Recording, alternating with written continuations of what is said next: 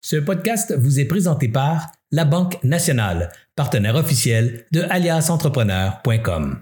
Et mon Dieu, que la start-up, c'est excitant. On entend parler de start-up partout. Start-up Fest, Start-up Weekend, Start-up Concours. Les start-up, c'est le domaine à la mode, c'est le domaine de prédilection des jeunes. Mais ça, ça laisse de côté une super opportunité qui s'appelle le reprenariat c'est-à-dire mettre la main sur une entreprise qui existe déjà. Imaginez une entreprise qui est vivante, qui a déjà des processus, des employés, des clients, des actifs, de l'historique et peut-être même déjà des profits en place. Et à la place de regarder ça, on va penser à partir une patente à zéro from scratch. Pensez-y, c'est pas mal moins risqué d'investir dans une patente qui marche que dans une patente qui va marcher.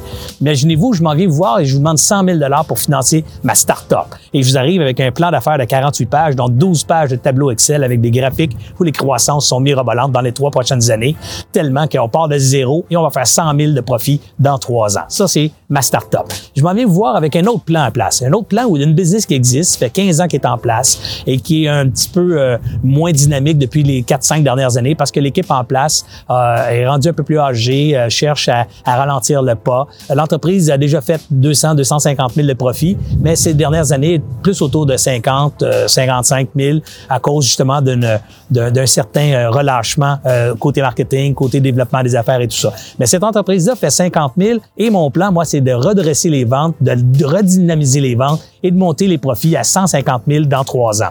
Vous avez une start-up à 100 000 ou vous avez une, entreprise existante qui va passer de 50 à 150 000 et dans les deux cas, je vous sollicite 100 000 Dans lequel des deux projets pensez-vous que vous allez avoir de l'intérêt euh, plus facilement à déposer votre chèque de 100 000 dans mon compte?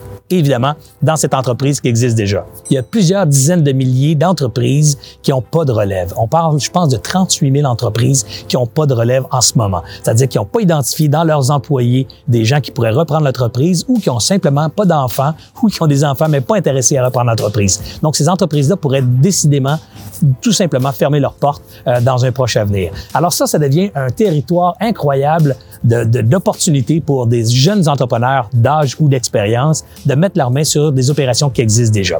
Autre raison pour laquelle vous devriez envisager le reprenariat, c'est le financement euh, du reprenariat. Souvent, l'entrepreneur cédant qui veut vendre son entreprise pour, mettons, 500 000 ce 500 000 $-là, pour lui, va être, s'il vend une tierce partie, donc vous, l'acquéreur, il va être net d'impôts parce que le 500 000 de gain en capital sur euh, la, réalisation d'un actif détenu dans une petite entreprise est, est, est exempt d'impôt jusqu'à concurrence de 836 000 euh, au Québec.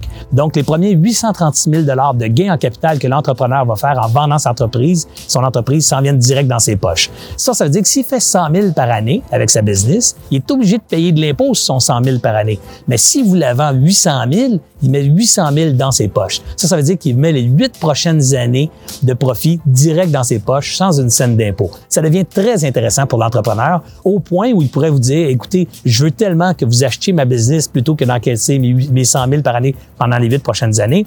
Je veux tellement que vous achetiez ma business que je veux vous la financer à un taux vraiment intéressant. Là. Je vous finance cette transaction pour 10 euh, sur la moitié du montant. Donc, sur le 800 000, je vous en finance 400 000 à 10 Il vous reste donc juste 400 000 à trouver sur une entreprise qui, elle, génère 100 000 par année. Pensez au reprenariat, c'est une très, très bonne avenue pour assurer la croissance de votre organisation ou simplement mettre les pieds euh, dans le domaine de l'entrepreneuriat de façon rapide et efficace.